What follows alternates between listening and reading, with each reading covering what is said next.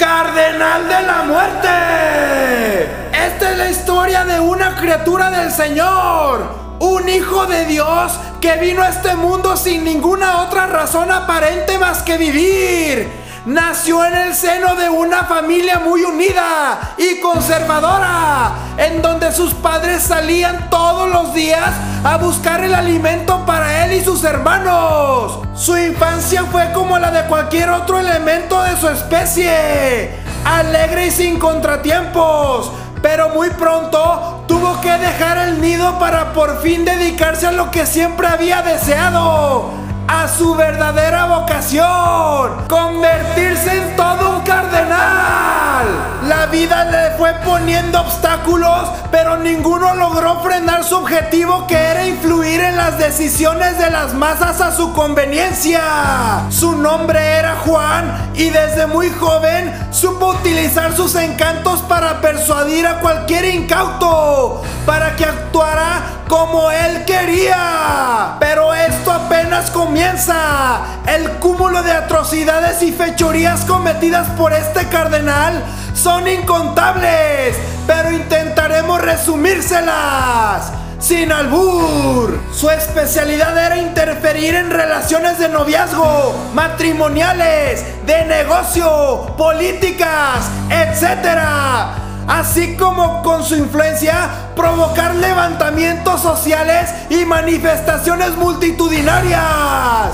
Este cardenal sin escrúpulos operaba de la siguiente manera. Por ejemplo, cuando observaba que un individuo estaba meditabundo y dubitativo, pensando sobre si su esposa le era fiel o no, el cardenal se acercaba sigilosamente al oído y les mencionaba horribles mentiras y calumnias que ingresaban directamente a su subconsciente, llevándolo a descuartizar a su pareja. Cuando la policía le preguntaba que por qué lo había hecho, la respuesta siempre era la misma. Me lo dijo un pajarito. Otro ejemplo de las maquiavélicas habilidades de esta ave demoníaca fue la vez que se le acercó a una señora que dudaba si su socio en la tienda de barrotes le robaba.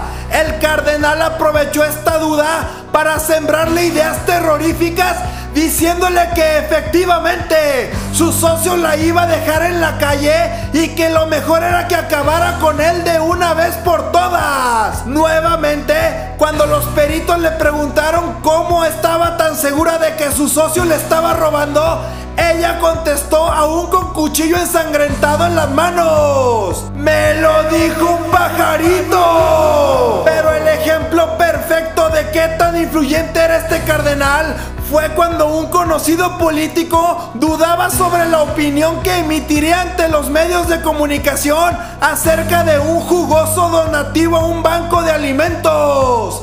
El cardenal se le acercó al oído, le susurró que lo mejor que podía hacer era salir a mentarle la madre a toda la ciudadanía porque él estaba en lo correcto y él sabía lo que le conviene al pueblo. Al día siguiente, en entrevista y con una evidente resaca moral, la respuesta del político ante el cuestionamiento de si alguien le había sugerido actuar de esta forma, su respuesta tajante fue: ¡Me lo dijo un pajarito! Como pueden ver, este pajarito era una fichita y no nombramos sus más recientes influencias en mentes débiles porque se irían de espaldas. ¿Quién diría que este cardenal, teniendo esa investidura roja tan elegante e imponente, sería tan mañoso? Más bien, parece un buitre, un zanate, una urraca, un pajarraco carroñero. Según mi experiencia de años investigando este tipo de casos, puedo concluir que este cardenal está poseído por quien cree. ¿Por quién?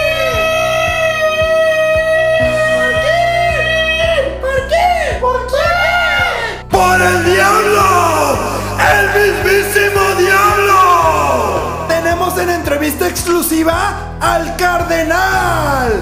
Cardenal, dime por qué. ¿Por qué lo hiciste? ¿Por qué influyes así en la gente?